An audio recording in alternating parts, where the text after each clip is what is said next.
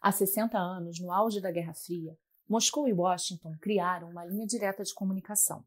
O chamado telefone vermelho nunca foi de fato um telefone, mas sim um canal de comunicação seguro, rápido e direto. Surgiu no cenário pós-crise dos mísseis, momento em que o mundo temeu uma guerra nuclear. O cenário mundial hoje é bem diferente, mas a Rússia segue travando uma guerra na Ucrânia. E um dos personagens principais desse conflito, o chefe do grupo mercenário Wagner, Evgeny Prigozhin, morreu na semana passada, na queda do seu avião. Como isso afeta a guerra? O que vai acontecer com os milhares de homens que estavam sob seu comando? A figura do presidente russo Vladimir Putin foi afetada por essa morte? Há algum nome que possa vir a substituir Putin? Para responder a essas perguntas e esclarecer o complexo tabuleiro da política russa, o Conversas com o Meio recebe hoje Fabrício Vitorino, jornalista e mestre em cultura russa pela USP. Eu sou Andréa Freitas e o nosso papo está só começando.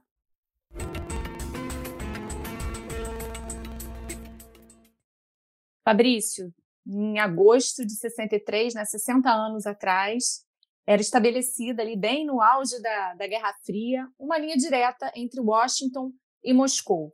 Né? Qual foi a importância disso? E faz algum sentido no mundo de hoje haver alguma é, linha direta nesse sentido também, entre países? Ou isso é algo que já não faz sentido no mundo que a gente vive hoje? Como é que você vê isso?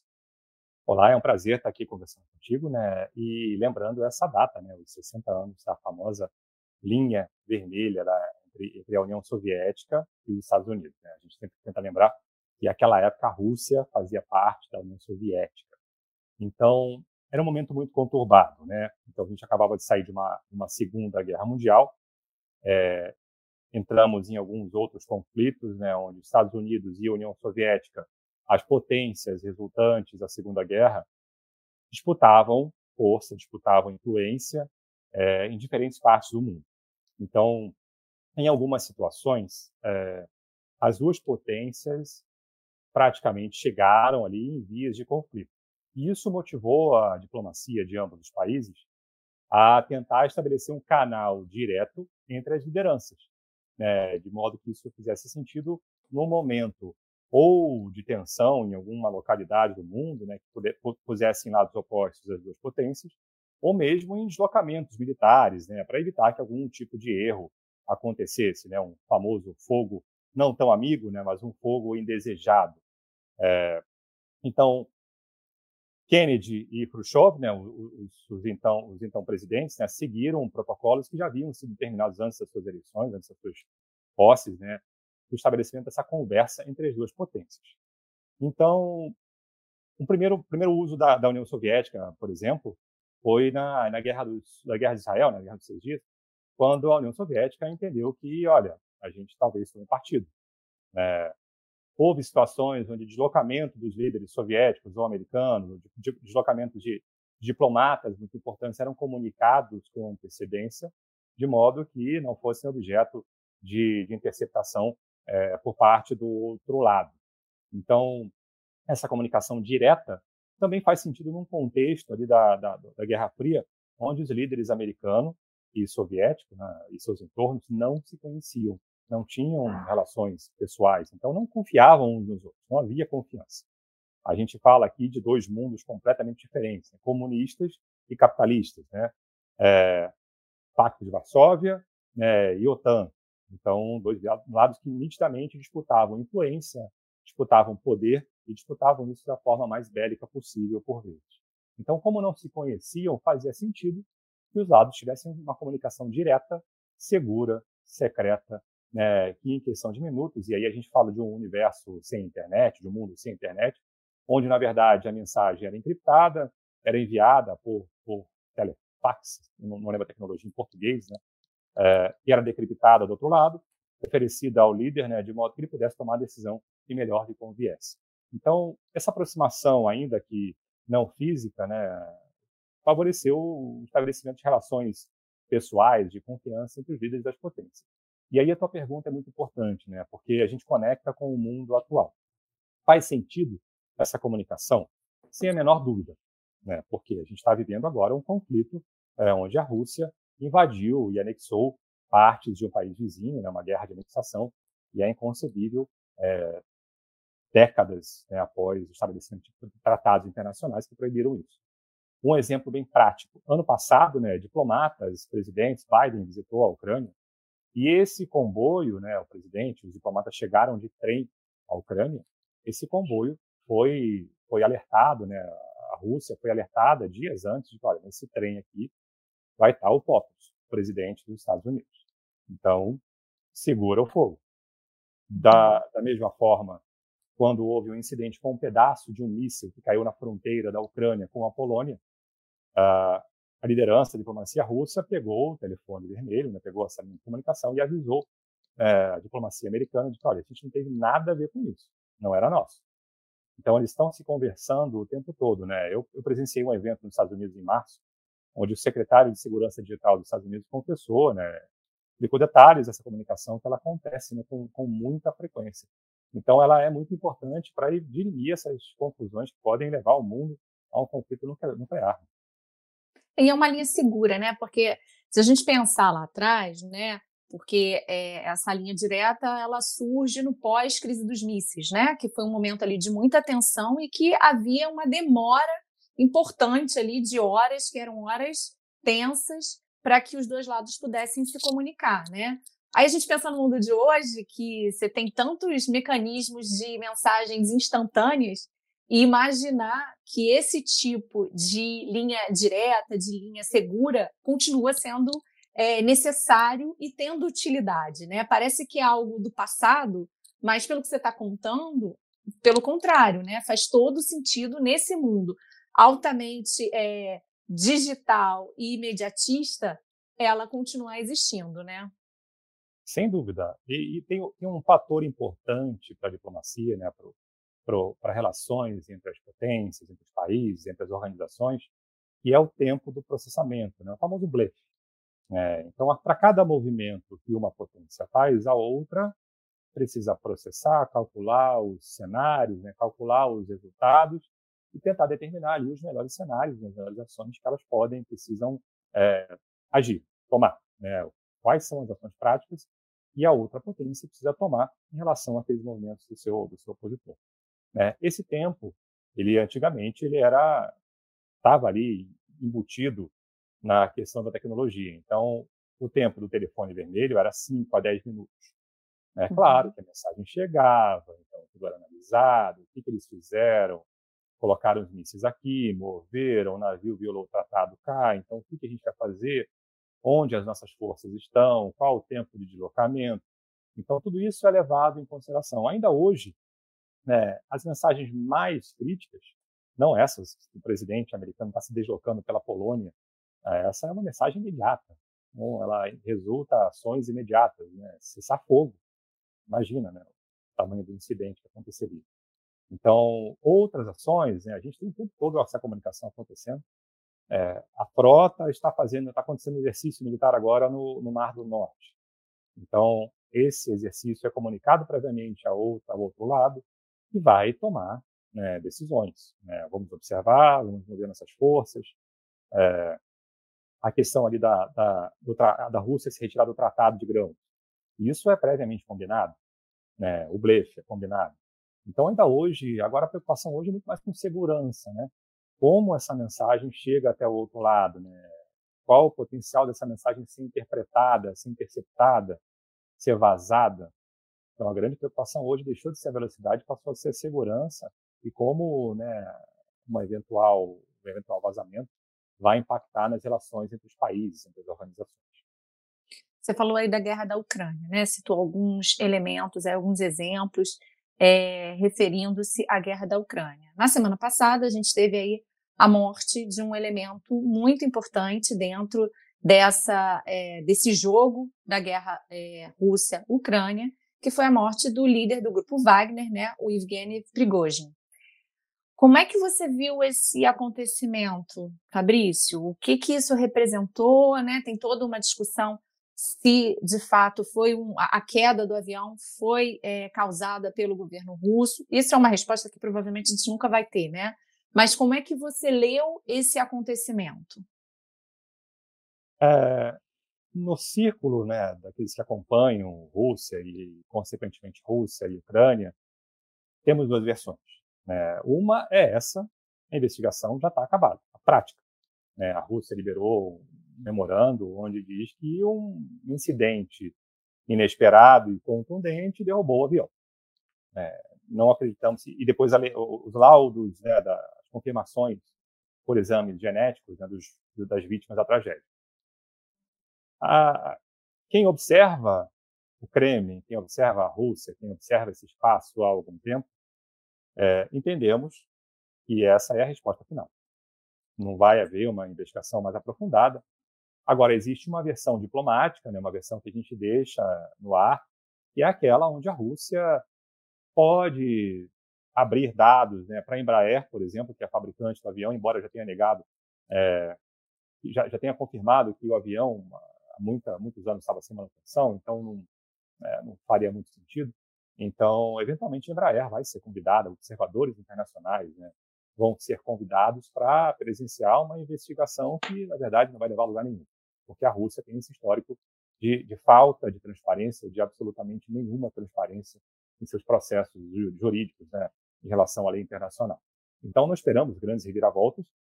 O fato é que as evidências, a forma como o avião caiu, né, o fato é que ou houve uma, uma, uma falha catastrófica num avião que é tido como um dos mais seguros do mundo, é, e isso é altamente improvável, ou de fato um objeto foi detonado em pleno voo. E aí a gente leva em consideração que no voo estava possivelmente o maior inimigo, o maior desafio de Putin na atualidade, o seu número dois, uma figura altamente polêmica, né, o líder operacional do grupo Wagner, uma figura conectada a grupos extremistas, né, a ideologias extremistas, duas figuras altamente indesejadas. Né? Então, quando um avião explode dessa forma, com duas figuras dessa, é o que a gente brinca, naquele humor né?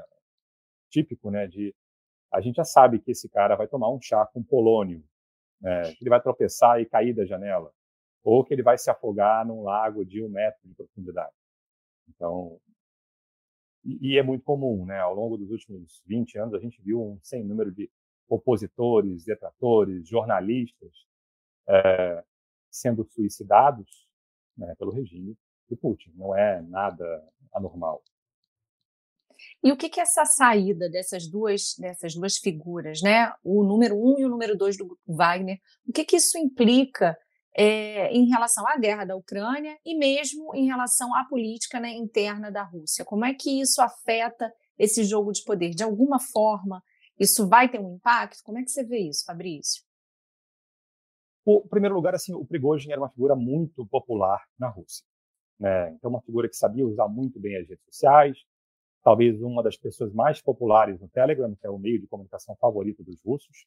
Então, um, e os russos médios tinham no Prigozhin um, um grande patriota, um homem que lutava no fronte, e isso é algo meio sagrado né, na cultura russa, né, do homem, do soldado, do general que está no front, do comandante que está no front, não do comandante de caserna, está lá atrás né, ordenando. O Prigozhin ia para o front, tá? ele brigava né, por melhores condições para as tropas. Então era uma figura muito respeitada é, pela, pela, pela psique russa. Né? Então Putin não pode jamais macular essa imagem porque jogaria contra si. É, a gente tem uma outra, um outro aspecto, né? que Putin jamais eh, teve um encontro com, com Prigozhin depois da, da, do episódio da, do motim, mas Putin não deu muita atenção, não se envolveu muito com, não mencionou muito, não, não deu muito cartaz para Prigozhin, não deu muito ibope para Prigozhin, né? É, permitiu que ele fosse exilado em Belarus, né, que é um satélite da Rússia, é, e ali Prigozhin levou suas tropas estrategicamente para uma posição que vai desestabilizar a Polônia, que é um desafio a Rússia, né, um membro da NATO, a OTAN, e é um desafio da Rússia. Então, assim, o xadrez foi muito bem pensado para que Prigozhin não fosse, não sofresse sanções, visto que é uma figura muito querida. Então, macular a imagem do Prigozhin deixaria Putin muito mal, né? fica no sentido que é, a gente já entende que é uma, foi uma derrota para Putin, né? Ter, ver um motim em seu solo de homens russos, de soldados russos marchando no território russo, né? E ainda que fossem alguns carros ameaçando chegar em Moscou, que não iam fazer o menor estrago, né? sequer chegar próximo. É, isso, isso é muito grave. É, então, no imaginário russo, se esses soldados fizeram isso, não era exatamente uma traição. Né? O que estava motivando esse, esse atitude desesperado? Então, o motim foi uma derrota. É, a ausência de Putin, né, do confronto, da negociação que foi feita por Lukashenko, né, o ditador de Belarus, a ausência de Putin nesse front já demonstrou que o presidente não está muito confortável com isso. Então, e agora o assassinato de Prigozhin. Então é meio que uma confissão de que o motim foi real, não foi um combinado, como dizem as teorias da conspiração, que Prigozhin de fato incomodou a Putin é, e que se tornou um risco. Uhum. É, agora o grupo Wagner, o que acontece com esse espólio de mais de 20 mil homens, a gente não tem muitos dados sobre o que, que é o grupo Wagner, e os 20 bilhões de dólares de fortuna de Prigozhin, a Rússia vai ter que dar um jeito de acomodar esse exército, né, esse bando, em suas fileiras militares. Lembrando que são fora da lei, são mercenários, não estão sujeitos à convenção internacional. Então, não, não, não foram submetidos ao treinamento militar, não são militares regulares. Então, o que fazer com esse contingente? É, essa que é a grande pergunta, o grande dilema de Putin, né, que vai ter que se debruçar sobre isso nos próximos meses, semanas ou dias. Então, em relação a isso, ele determinou que os mercenários prestem lealdade ao exército russo, né? O que me parece que seria uma forma, de alguma maneira, de talvez incorporar essa força ao exército russo, algo nesse sentido. O que faz algum sentido se a gente pensar dentro é, de, um, de um ambiente ali de, de luta em que o exército russo está, de fato, oficialmente ali naquele confronto, como no caso da Ucrânia. Né? E o que, que acontece, por exemplo, com as forças do Wagner fora desses territórios, como na África? Né? É, você tem alguma, alguma, alguma visão em relação a isso, Fabrício? Porque é o que você falou, é muita gente, né, com outro tipo de treinamento, você precisa incorporar e como fazer isso em conflitos que são conflitos em que esses mercenários agiam realmente de forma totalmente paralela ou de forma mais, como eu posso dizer, mais é, não tão aberta, né? Como no caso da Ucrânia, que era sabido que essa força estava lá. A atuação do Wagner no mundo é muito curioso, né? Ela já acontece há muito tempo e como você falou, como você bem falou, assim, em diferentes esferas que não aquela militar, a dos conflitos.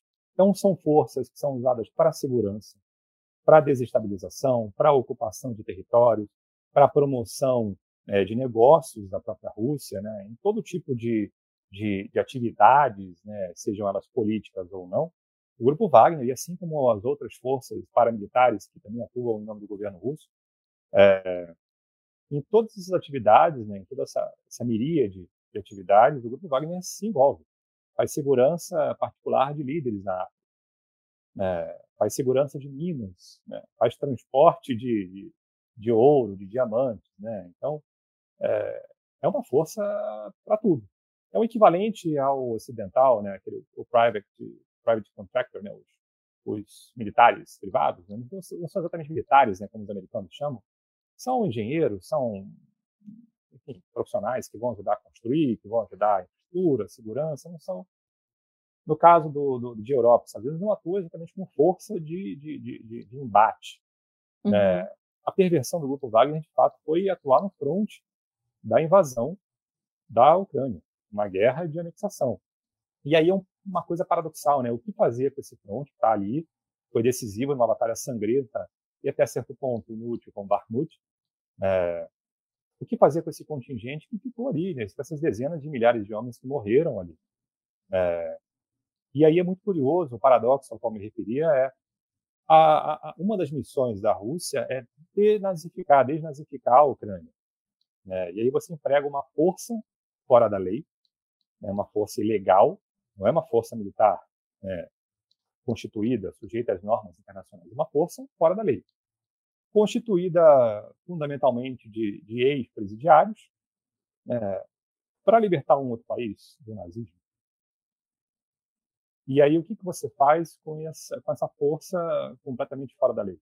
Só jurar a bandeira não faz muito sentido. A gente está falando de um grande contingente de ex-presidiários, né? ou de pessoas que não têm as mesmas motivações que militares, estão ali só pelo dinheiro. Então, quem está ali só pelo dinheiro não está sujeito a lei nenhuma, né? não está sujeito à lei local, porque é cidadão russo, não está sujeito à corte marcial, porque não é militar, Faz sentido ele jurar a bandeira? Não faz nenhum sentido. Né? Ele, na verdade, ele trabalha é, para o patrão. Quem pagar mais, leva. Então, assim, jurar a bandeira, jurar lealdade à Rússia, ok. Mas tudo vai depender essencialmente de quanto vai pingar nas contas bancárias desses soldados. Né? E há algum nome para, de alguma forma, substituir esse número um número dois do grupo Wagner? Já, já foi dito algo nesse sentido? Alguém que possa substituir dentro do próprio grupo? Ou algum outro grupo que possa ocupar esse lugar e incorporar essas forças? Pragmaticamente, não. Ainda é uma grande interrogação. É, o, que, que, o que, que é a política, o que, que é a diplomacia, né? o que, que as forças armadas, os os ministros, né, os conselheiros e secretários de defesa da Federação Russa vão fazer com esse contingente espalhado é, em dezenas de países. É, mas, na prática, a gente tem, de fato, uma, uma divisão entre o, o, Ministério da Defesa, é, o contestado Sergei Shoigu, o generalato russo, que vai tentar, de alguma forma, absorver, e, de fato, os senhores da guerra da Rússia que atuam em dezenas de países africanos, por exemplo. No front, é, da Ucrânia, as informações levam a crer de que eles estão sendo é, retirados. Então há uma grande movimentação desses soldados, esses mercenários, novamente, no, no, sul de Belarus, né, perto da fronteira com a Polônia, com a nítida missão de desestabilizar a região, mas é, ainda é uma grande incógnita, né? E até o processo de recrutamento do grupo Wagner, que dias após o motim, é, os escritórios de recrutamento do Grupo Wagner continuavam ativos, até que uma, uma jornalista russa é, que escrevia para a BBC ligou lá, e o governo negando, né, esses, esses escritórios foram fechados, e a menina ligou, a jornalista profissional ligou, e notou que estavam abertos. Eles permaneceram abertos, recrutando o Grupo Wagner dias após o fim do motim. Mediante essa reportagem, o governo, de fato, se tocou de que precisava fechar e precisava arrancar a programação visual no Brasil e encerrar as atividades do Grupo Wagner pelo menos de, capta, de captação de, de, recursos em solo russo. Curiosamente, a atuação do Grupo Wagner é proibida na Rússia. É, e aí, olha, mais um paradoxo. Né? Forças que são banidas do próprio país vão libertar o país vizinho. É, é tem horas que a, a gente não tem palavras para ficar. É, se você pensar no próprio discurso do, do Putin ali, né, quando ele reconhece a morte, fala e tudo mais, que de alguma forma é, ele chancela aquele trabalho, né? aquela, aquela atuação. Né? Então, se é um grupo que é proibido dentro do país, mas ao mesmo tempo, quando seu líder morre, e de fato ele tinha que de alguma forma falar alguma coisa, ele fala, mas acaba de certa forma chancelando aquele trabalho, né? dizendo que ele teve uma vida difícil, mas enfim, agiu nos momentos necessários e tudo mais, né?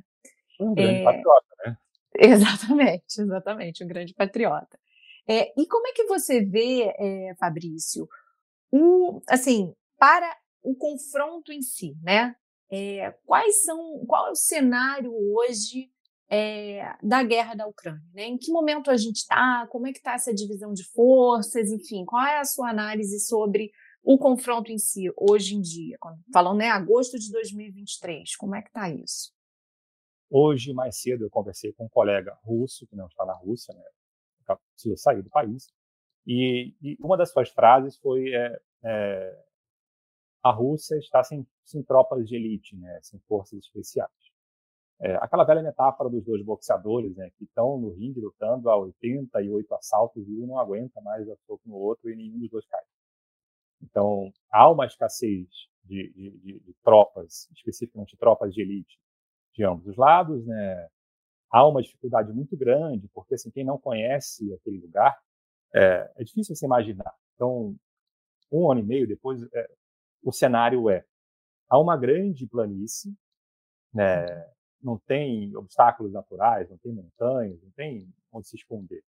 Por isso que é uma batalha de tanques, uma batalha de infantaria. A Ucrânia não tem apoio aéreo, logo não consegue abrir espaço, né? a Rússia teve um ano, um ano e meio para construir e criar defesas de solo muito complexas e virtualmente intransponíveis pela infantaria. Então, a Rússia não, não tem como avançar mais, porque a Ucrânia também, agora de posse dos armamentos né, fornecidos pelo Ocidente, não, não, não vai ceder mais terreno. É, a Ucrânia não consegue avançar, porque não consegue vencer essas barreiras sem apoio aéreo. Daí esse, esse apelo é, o Ocidente pelos caças F-16, né, para tentar abrir caminho, mas é muito difícil que a Ucrânia avance. Também é muito difícil que a Rússia avance. Então há um grande impasse, né? A guerra hoje a Ucrânia anunciou uma pequena vitória, é, uma reconquista de uma pequena vila perto de Bakhmut, é, mas falamos aqui de, de, pequenos espaços, né? Bairros, né? vilas, coisas virtualmente insignificantes dado o contexto da guerra. A Ucrânia já se tornou hoje o país mais minado do mundo, e aqui eu recebi o relatório hoje mais cedo, fui, fui dar uma espiada, é uma área equivalente a, a, ao território de dois, de Portugal, duas vezes. É, o espaço da Ucrânia que hoje está minado. Então isso vai levar décadas né, para ser liberado. Se o conflito acabasse amanhã. Então, de fato, se tornou um, uma, uma, um, um grande problema onde nenhum dos dois vai arredar pé porque não há condições para negociação. O Zelensky exige todo o território de volta, incluindo a Crimeia, que foi invadida em 2014. Putin já colocou esses cinco territórios em sua constituição, né? É, isso já se configurou, território russo, ainda, ainda que ele não, não controla é, a maior parte da terra anexada por ele, mas já é território russo. Então, se ele fosse aplicar a lei russa, é, onde que diz que qualquer agressão a território russo vai ser retaliada à altura, a Ucrânia ataca, invade território russo, né, na verdade é seu território, diariamente. Então é uma coisa nonsense. Agora, o ponto crucial desse conflito agora é a velha promessa de Zelensky, não dar contra-ofensiva, mas levar o conflito à Rússia. É, e aí a gente precisa diferenciar incursões aéreas de uma invasão massiva. A invasão aconteceu né, por uma força paramilitar de russos apoiada pela Ucrânia alguns meses atrás, em Belgorod, né, que é da Rússia. Eles invadiram, atacaram, cercearam e saíram. Mas o que mais acontece são as incursões aéreas, os drones, né, que sobrevoam espaços russos, né, seja na Crimeia, seja em Belgorod, nessas né, cidades da Rússia, Rostov, Moscou, São Petersburgo, e fazem pequenos ataques. E aí o objetivo é, de fato, causar paranoia, né? causar desespero e levar ao conflito. Terror, né? De alguma forma, né? Terror. É, tentar levar um pouco desse conflito, dessa sensação diária que os ucranianos vivem, para os russos. É, claro que o longo prazo de Zelensky é, de fato, minar o apoio que Putin ainda tem na população. E como que Putin mantém esse apoio? Mantendo a paz, mantendo a tranquilidade, mantendo essa estabilidade no dia a dia do país. Mas essas incursões aéreas à Ucrânia sobre a Rússia devem se intensificar. E, e novamente, eu falo com muita gente de várias cidades e todos já me confessam: olha, tá difícil. Hoje não vou levar meu filho à escola porque há um boato no Telegram de que acontecerão ataques de drones.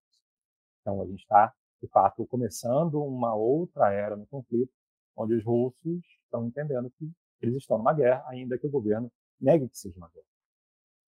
E essa, esse tipo de ação é, da Ucrânia, isso está ocorrendo é, com o apoio do Ocidente, dos países europeus, enfim, essa, essa, por exemplo, fornecimento de drones, ou mesmo, de alguma forma, chancelar esse tipo de ação. Isso está acontecendo com o apoio é, dos países ocidentais, Fabrício?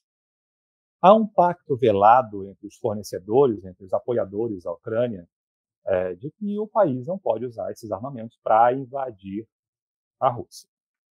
Mas é uma situação, novamente, muito complexa, onde a Ucrânia foi vítima de uma invasão, né, teve territórios seus anexados por esse invasor e, eventualmente, se vê no direito de atacar o agressor. É uma situação inusitada em termos de guerra, de conflitos mundiais, onde um país invadido é, tem meios para contra-atacar o país invasor nesse nível.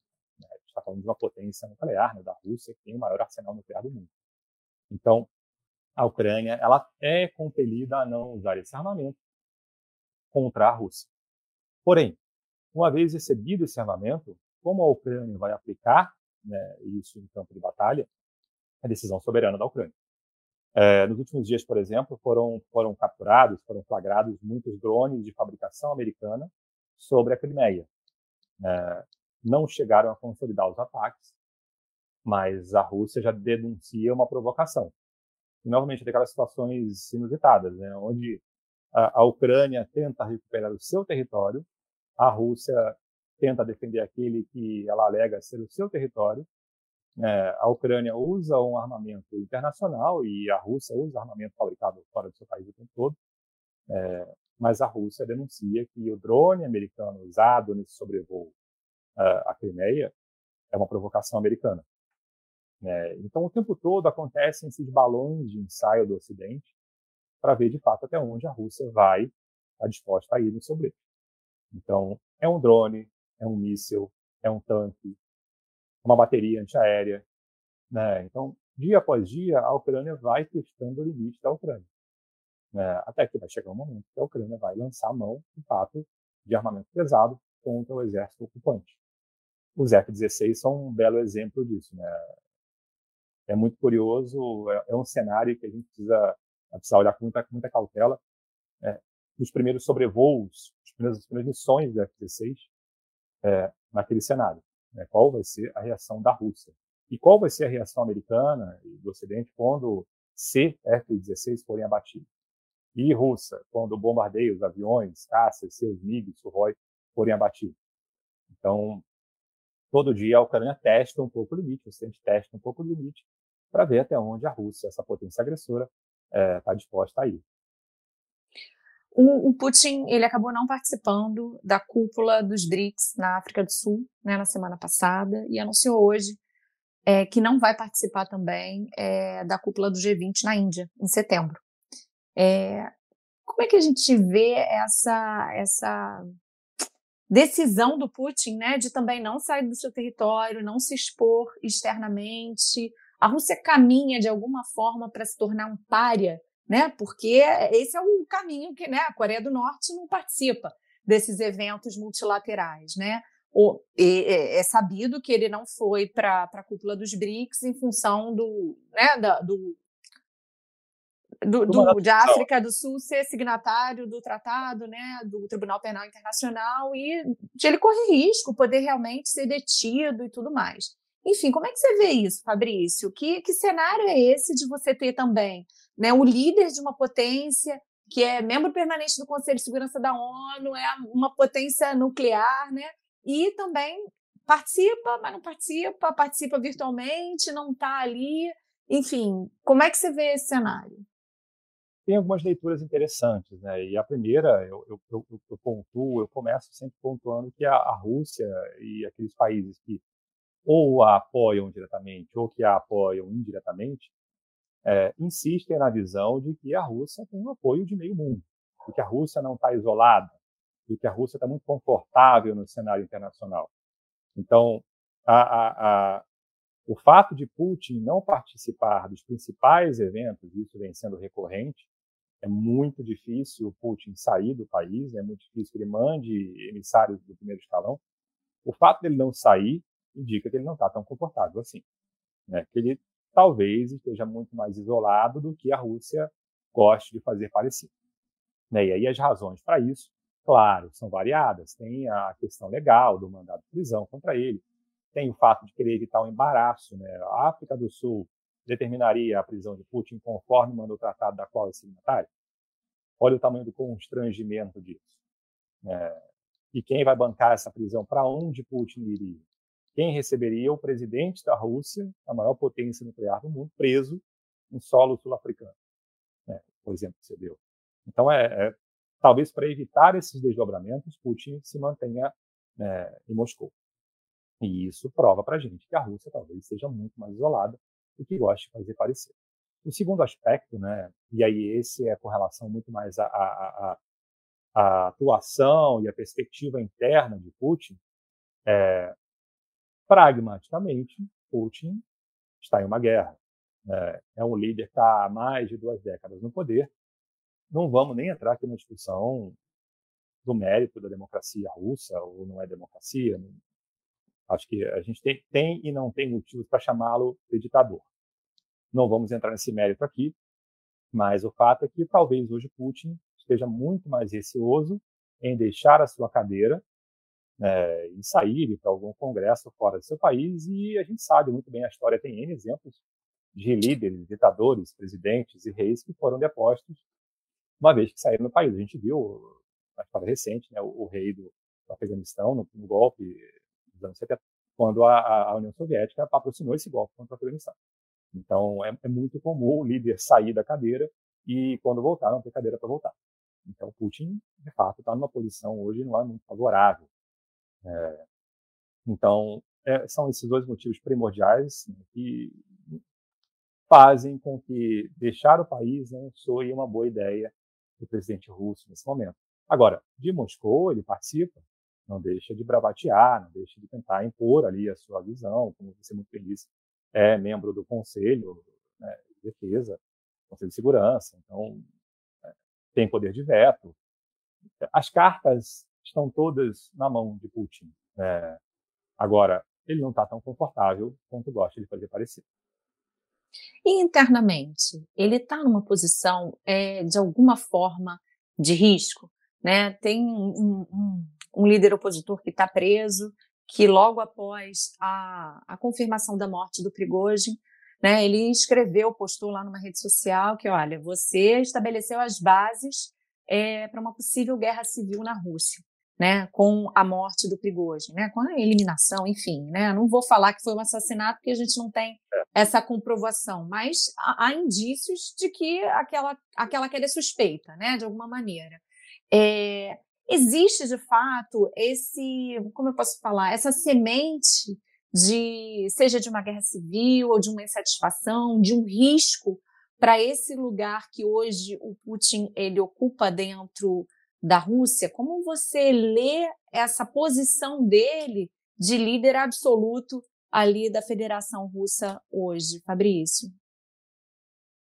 Uma, uma resposta bem direta seria não há riscos para Putin, salvo sua própria saúde, né, sua limitação física, caso aconteça alguma coisa com a sua saúde e impeça de governar.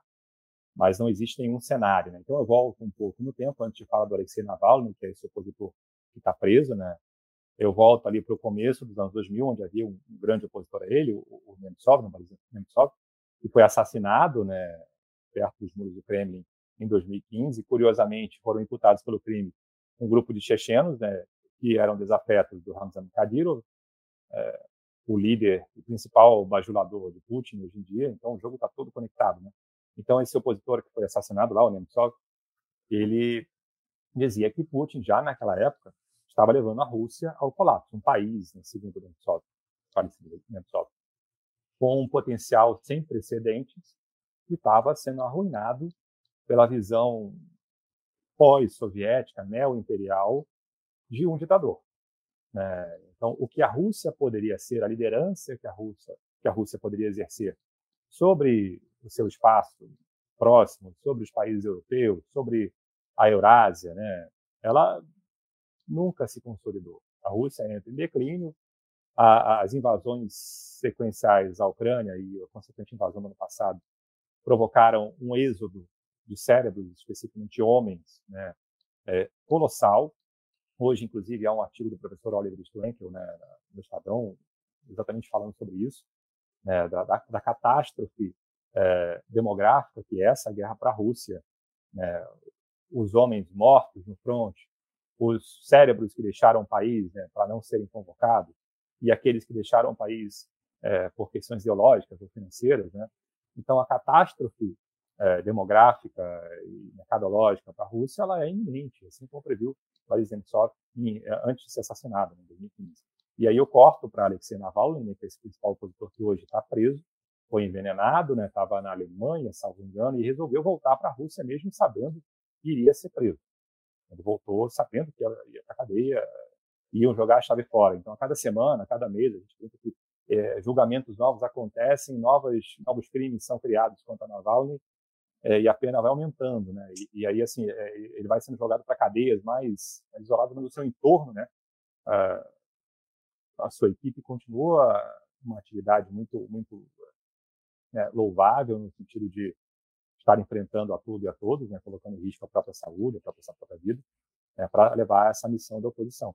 Navalny, que seria o principal opositor que disputou as últimas eleições não chegou das pontas percentuais de, de, de, das urnas, né, e evidentemente não, não teria como, porque não, não existe propaganda para a oposição, né, não existe espaço para a oposição. Então, Navalny foi a principal voz, né, aquela que mais se aproximou de uma remota possibilidade de, em algum momento, enfrentar Putin. A gente não está falando nem de um sujeito que enfrentou Putin. Né? Ele poderia vir a ter, né, uhum. né, naturalmente. Não está preso. Não existe outra voz dissonante. É, existem, existia Prigozhin, né, existem líderes de segundo escalão é, que podem vir a ocupar a liderança da Rússia. E aí o curioso é o cenário. Né? Hoje as, eh, as potências mundiais, né, o mundo conhece Putin, sabe mais ou menos como ele pensa, né, entende que ele é um jogador é, que já tem uma interlocução razoável com seus pares mundiais, é, entende que existem fronteiras que ele talvez não esteja disposto a cruzar, a fronteira nuclear é uma delas. É, então, é como os russos falam, falam né? A Yezhedin Putin, se não Putin, quem? Para o Ocidente, né, para o mundo, pro mundo é, opositor à Rússia, é, talvez a sua permanência no poder hoje seja dos males o menor. Né? Porque não há uma, uma, alternativa de fato, né? Ele não tem um sucessor. Ele, ele está fazendo um sucessor. Ele tem um nome que ele esteja ali de alguma forma fomentando para ficar no lugar dele depois, porque você estava falando do Alexei Navalny, que é o principal opositor, mas está preso. E dentro do círculo dele, hoje há alguém que esteja ali, não sei, o Lavrov, por exemplo, né? É, existe alguém que esteja sendo preparado para de alguma forma substituí-lo? Isso, isso é algo é, conhecido, uma possibilidade, Fabrício? Não, é bem pouco provável que seja Lavrov, né? não está imediatamente na linha de sucessão os nomes se alternam, né? E sempre nomes de pouquíssima expressão, é, no sentido de que Putin não quer alimentar esse tipo de, de, dissidência, de competição, né? Putin não, não quer passar a impressão de que ele é um líder falível, mortal, de que ele pode parar ou se afastar a qualquer momento.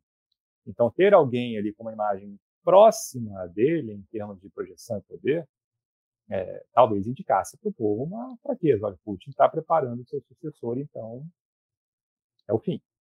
E longe disso, né? cada vez mais ele aparece mais isolado, mais alto no seu pedestal, é, com mais poder. Então, é exatamente o contrário. Novamente, ele, ele é um, um, uma figura política internacional que tem o controle do país. E a gente está falando novamente do maior arsenal nuclear do mundo. Então, nada vai acontecer ali é, sem, a, sem a ponderação de Putin. E, novamente, tem ampla interlocução com seus pares mundiais. A Rússia é uma federação composta de dezenas de repúblicas. Então, a ausência dessa figura pode causar um colapso na Federação Russa sem precedentes. É, e aí todo esse poderio nuclear pode fragmentar em diferentes lideranças. E isso sim poderia ser uma catástrofe é, para a estabilidade mundial.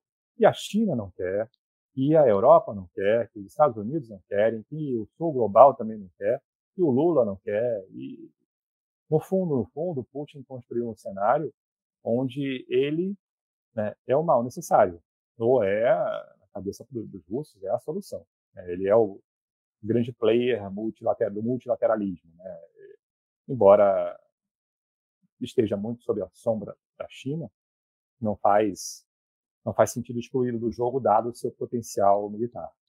E esse risco de guerra civil que o Navalny sinalizou, você acha que há algo nesse sentido?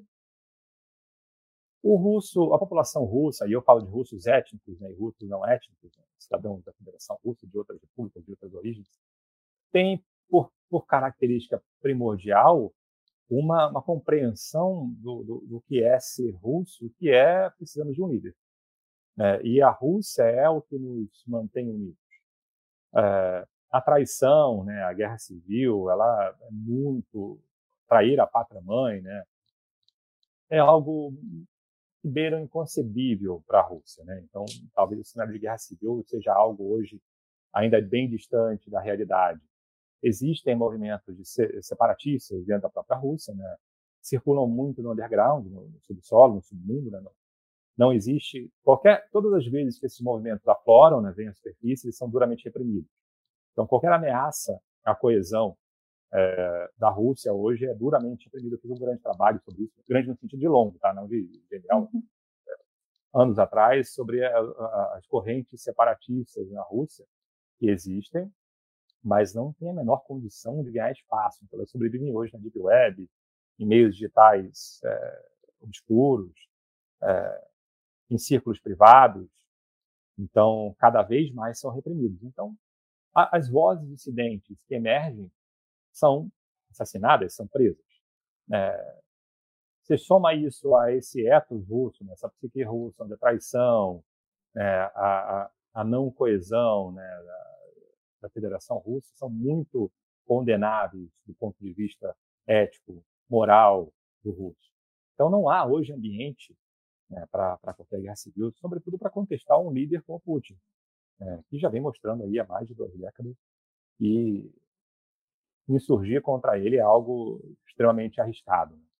E olhando para o cenário internacional, né, se a gente olhar a ordem mundial hoje, como você mencionou, é, a, a Rússia, de certa forma, perdeu aí uma série de oportunidades de se desenvolver plenamente e ocupar mais espaço. Hoje a gente tem Estados Unidos e em seguida a China, né? É, é essa a sua leitura? O segundo, é, o segundo lugar hoje, né? A segunda grande força hoje é a da China e isso é incontestável. A Rússia ela não ocupa mais esse esse esse papel aí de ser, né? O vamos dizer assim, o principal, é, não diria rival, né? Mas que estaria ali mais equivalente aos Estados Unidos. Esse lugar hoje é da China e, quem sabe, até haja uma troca entre China e Estados Unidos, com a Rússia a parte desse cenário, dessa, dessa disputa aí pelo poder internacional. Como você vê isso, Fabrício? Sem dúvida. Hoje, por mais que faça se parecer que há um multilateralismo, né, que na prática existe é um, é um, é um mundo bilateral. Né? China e Estados Unidos disputam influência. Mas existem outras dimensões, né, quando a gente fala sobre isso, a dimensão econômica. É, a gente tem a China, claro, uma, uma, grande locomotiva econômica do planeta. Temos os Estados Unidos, né, temos potências regionais, como a Alemanha, que lidera o bloco europeu. É, temos Índia, o mundo árabe também, despontando né, como potências econômicas. Né. Então, é, a própria Coreia, né, dada, guardadas as devidas proporções, né, são, são polos econômicos relevantes, né, que fomentam é, discussões, né, que fomentam é, o crescimento mundial. Né, isso no campo da economia. No campo da diplomacia, a Rússia ainda é muito explorada, sem a menor dúvida, no espólio soviético, né, naquilo que a União Soviética conquistou e manteve durante décadas, e, e notadamente o seu arsenal nuclear. É, não fosse o poderio militar constituído pela União Soviética, é, a pergunta sempre é: onde estaria a Rússia hoje? Né? E ali no começo dos anos 2000, né, eu ia muito na Rússia, morei na Rússia, então, é, havia uma grande preocupação né, com. A União Soviética acaba oficialmente em 91, mas já vinha em frangalhos há anos. E a primeira vez que eu fui à, à Rússia foi em 2000, 2001, e nada da infraestrutura de Moscou, da capital, era novo. Tudo ainda era um legado soviético. Então foram 10 anos de pausa, paralisia. Né? Nada foi feito. 2010, 11, pouquíssima coisa mudou. Né? A Rússia, de fato, teve uma, uma, um desenvolvimento na segunda metade da, da década de 2010. É que aí começou a fazer. Mas a gente está falando de 20, é, 25, quase 30 anos do final da União Soviética. Levou para tentar aflorar. E, e, aí a gente faz uma diferenciação entre Moscou, São Petersburgo, algumas cidades, cidades que eles falam que é a cidade do milhão, né? É, outras cerca de 10 cidades. Então você tem numa pequena grandeza, sem a menor dúvida, muito distante Moscou, a grande capital. Né? São Petersburgo, uma cidade mais europeizada, e, e, e todas as outras, né? disputando né? aquilo, aquilo que sobra dos recursos né? dessa economia combalida. Baseada em commodities, né, onde não, não, não, tem uma grande indústria desenvolvida, é, não, não, tem muita relevância econômica. Né? Isso tem um grande impacto na diplomacia. Né? A Rússia não, não desempenhou grandes papéis em condições internacionais, é, salvo Kosovo e Yugoslávia. Não é um ator diplomaticamente relevante, não é um ator economicamente relevante. descontado o poderio, o arsenal, o legado da União Soviética. Então, é, uma capa do The Economist, né, de, de, de, meses atrás, colocava a Rússia, né, um planetinha com a bandeira da Rússia, como satélite de um planetão né, com a bandeira da China. E talvez essa seja uma boa metáfora. A Rússia tem uma grande relevância, porém, é, sozinha, construiu uma imagem de um país agressor, né, de um país que diplomaticamente não consegue atingir seus objetivos, economicamente também não, e precisa recorrentemente é, acionar os meios militares. Né? Essa é a imagem da Rússia, a grande lástima, a grande pena né, do século. E o que está por trás disso? É a questão, por exemplo, dos da corrupção, né, dos empresários que surgiram ali no, no, no pós, no, no, período pós-soviético. Foi uma falta de organização também, ou foi, enfim, é, quando, como é que é o ditado? Quando come melado, quem nunca comeu melado quando come salambuza, né? Aquela coisa de, aquela pujança do, do petróleo, do gás, isso tem um pouco a ver, isso explica um pouco esse caminho traçado aí meio errôneo pela, pela Rússia, Fabrício? É, é, preciso colocar em perspectiva assim, um grande drama, né, que foi o final da União Soviética da forma como aconteceu. Então, é basicamente como se um país deixasse de existir da noite para o dia. Né? Isso é meio que inconcebível, e não é um país qualquer. A gente está falando da maior potência mundial. Né? A União Soviética deixa de existir da noite para o dia. 15 repúblicas. Então é, é uma tragédia. As pessoas ficam sem passaporte, as pessoas, o sistema jurídico, legal, é, monetário, ele não existe. Ele precisa ser reinventado.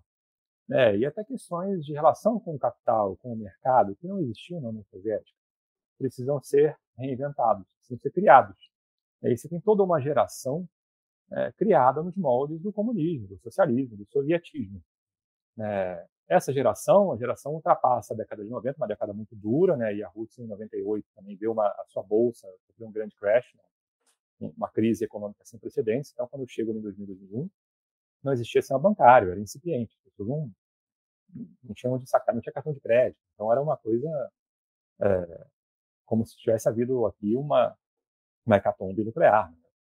Então, era, é, é, isso precisa ser colocado em, em, em perspectiva. Né? E aí, quando Putin assume, com essa missão de construir, e não é reconstruir um país, né? construir um país do zero, a década de 90 novamente foi perdida, é, Putin consegue trilhar esse caminho de construção de um país, mas ele herda um país no meio de uma guerra interna.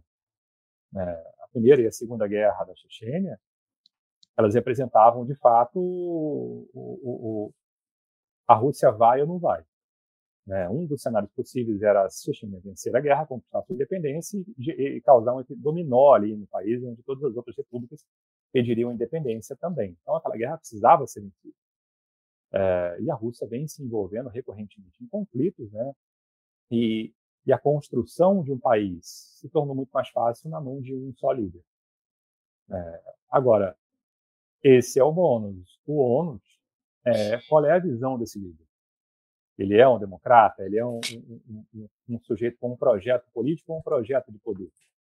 É, e esse que é a, essa que é a grande questão de Putin. Né? Putin tinha, acima de tudo, um projeto de poder, de se perpetuar no poder a todo custo. É, e tem uma visão de, de, de sovietismo, né? de reconstrução imperialista é, daquilo que ele viveu, do ambiente onde ele cresceu, de reconquistar as repúblicas, a área de influência soviética a todo custo, ainda que a base da força. É, um exemplo disso é em 1992, a Duma, já Rússia, é, anula a doação da Crimeia à Ucrânia, que foi feita em 54, 54 por Khrushchev. Então, num contexto onde havia a União Soviética, tudo é a União Soviética, havia a República Socialista Soviética da Ucrânia e a República Socialista Federativa da Rússia. Uma passou um território para outro, mas no fundo é a mesma coisa, é tudo União Soviética. A Duma, em 92, anulou essa doação. Então já havia esse projeto na cabeça dos russos de recuperar a, a Crimeia. Né? Já havia na cabeça dos russos há muito tempo o projeto de recuperar o Donbass? As, terras, as, terras, do leste da Ucrânia, onde havia a maioria de russos falantes que ali foram alocados em diferentes momentos da União Soviética. Né? Um outro, com outra razão, né? É, metade da população soviética era russa. um quarto era ucraniano. Então, de fato, a única etnia, a única nacionalidade que poderia é, oferecer algum risco àquela supremacia russa dentro da União Soviética era ucraniana. Né? Daí, de fato, essa, essa eterna incompreensão desses dois espaços, né, o, russo e o ucraniano, é, ter tido esse peso todo na cabeça do Putin. Né? A Ucrânia sempre foi algo muito pessoal para Putin. Né? E, e, toda vez que a gente recupera discursos né, anteriores a 2014 do Putin, a gente vê que existe um rancor ali, existe algo a mais, existe algo pessoal é, na missão daquele líder né, com relação à Ucrânia. E a Revolução Maidan de 2014 e antes a Revolução Laranja de 2004 é, causaram uma mágoa muito grande, ainda aumentaram esse ranço que o Putin tinha com a Ucrânia, revoluções que aconteceram na Ucrânia. Então, de fato, assim, ter um líder com um projeto de poder e não um projeto político, né, com um viés imperialista, expansionista, né, é, se tornou um risco para o próprio país. Fabrício, eu queria te agradecer muito, foi ótimo papo, uma aula, você esclareceu aí vários pontos super importantes para a gente entender esse quebra-cabeça, né, essas especificidades da Rússia atual e também voltando um pouquinho lá atrás. Muito obrigada. Imagina, tô ordens. Precisando, pode chamar. Tchau, tchau. Até a próxima.